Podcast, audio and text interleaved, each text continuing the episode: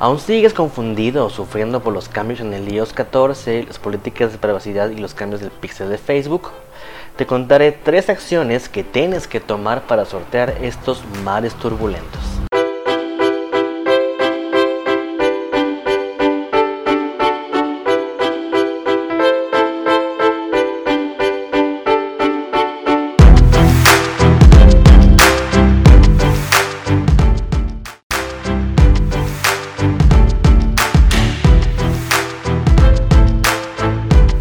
Bienvenidos a la tercera temporada de este podcast con que se come el marketing digital. Para esta temporada tocaremos temas un poco más de tendencia, un poco más de interés para la vida diaria y lo que sucede hoy día en los términos de marketing digital y todo el mundo en la mercadotecnia. Así que comencemos.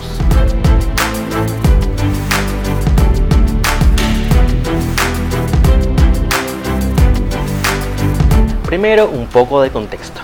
Como bien sabemos, ya hace algunos meses y hace algún tiempo vienen dándose algunos cambios en todos los temas de privacidad, ya que las plataformas están dejando de mostrar y de recabar tanta información de los usuarios para pasarla, digámoslo así, a otras plataformas o anunciantes. Un síntoma de esto fue por supuesto, todo lo que sucedió con el cambio de WhatsApp y su privacidad.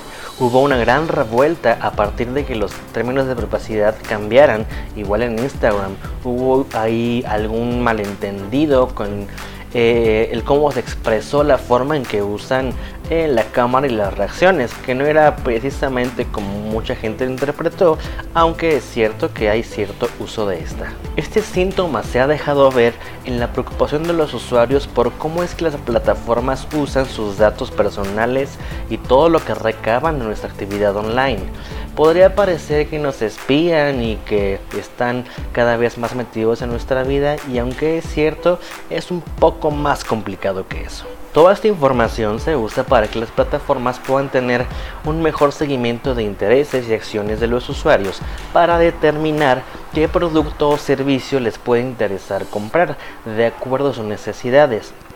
Es cierto que a veces las marcas pueden ser un poco engañosas en cuanto a lo que prometen, pero también seamos realistas, todos investigamos en internet y comparamos un servicio u otro para saber qué es lo que mejor resuelve nuestras necesidades o problemas.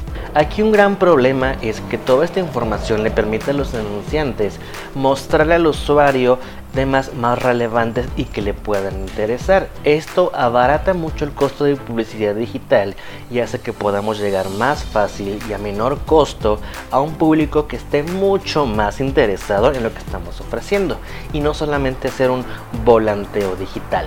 El problema viene cuando esta información ya no está disponible y el pequeño anunciante que no tiene un gran presupuesto para hacer anuncios o experimentos tiene que gastar más para conseguir una venta.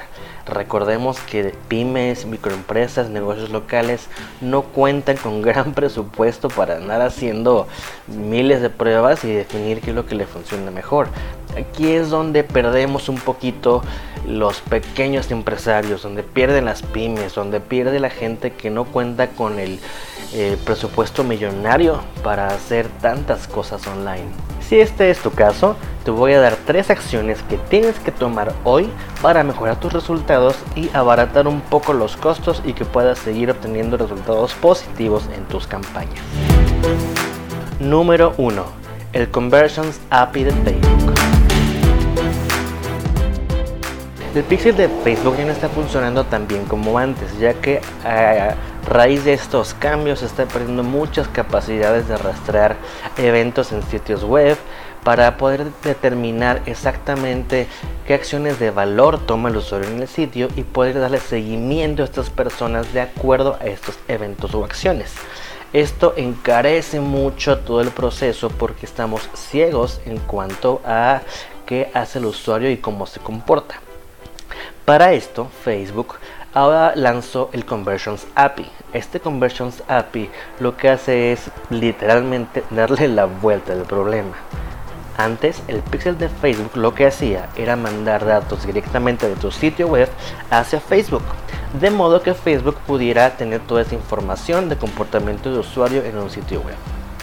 Ahora, El Conversions API lo que está haciendo es mandar el sitio web hacia tu servidor y del servidor manda otra vez a Facebook.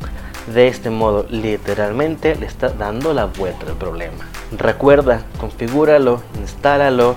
Es un poquito más complicado que antes porque tienes que verificar tu dominio y ah, tener un access token y un par de cosas ahí que a lo mejor no son tan sencillas, pero tampoco es muy difícil. Sobre todo si tu sitio está hecho, por decirlo un ejemplo, en WordPress ya hay plugins que te permiten hacer esta conexión muy sencillo y muy rápido para que no te compliques generando códigos que seguramente sería muy complicado que tengamos correctos. Número 2. Públicos de remarketing basados en acciones dentro de plataforma. Era muy común que antes del cambio hiciéramos públicos de remarketing, es decir, volver a atacar a personas que ya nos han visitado el sitio web y han hecho alguna acción eh, dentro de Facebook.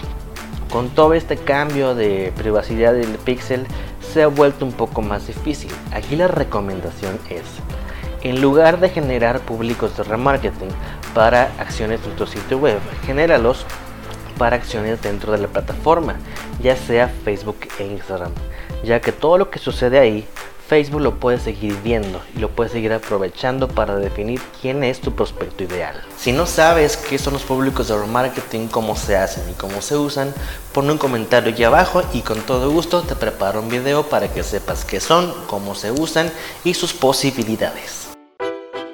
Número 3. Haz tus audiencias más amplias. Cuando construyes tus públicos de remarketing o retargeting, procura hacerlos más grandes, más amplios.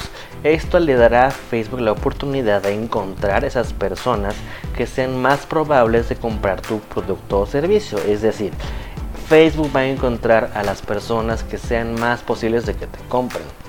Esto porque el algoritmo es muy inteligente. Recuerda, es un algoritmo que le han invertido millones de dólares para hacerlo funcionar y para que funcione muy bien. En este momento, entre más amplias sean esas audiencias, le das a Facebook más material para trabajar y por lo tanto el algoritmo va a tener más posibilidades de encontrar las personas indicadas para que te compren tu producto.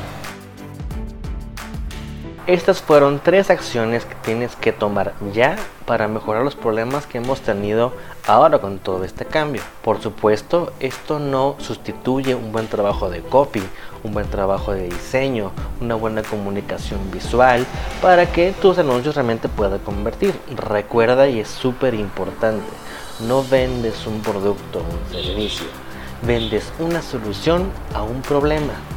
Siempre enfócate en eso si la forma en que presentas los beneficios de tu producto, lo que soluciona tu servicio, entonces es mucho más probable que logres mayores ventas. Todo es estrategia, todo es trabajar. No hay hacks, no hay trucos mágicos, no hay forma de hacerte rico en Facebook de un día a otro. Hay que trabajar, hay que experimentar y hay que dedicarle tiempo y esfuerzo. Si lo haces, te aseguro vas a conseguir muy buenos resultados. Hasta aquí este primer capítulo de la temporada número 3 de este podcast con que se come el marketing digital. Sigue conectado, nos veremos la próxima semana. Nos vemos y recuerda, yo soy Ari.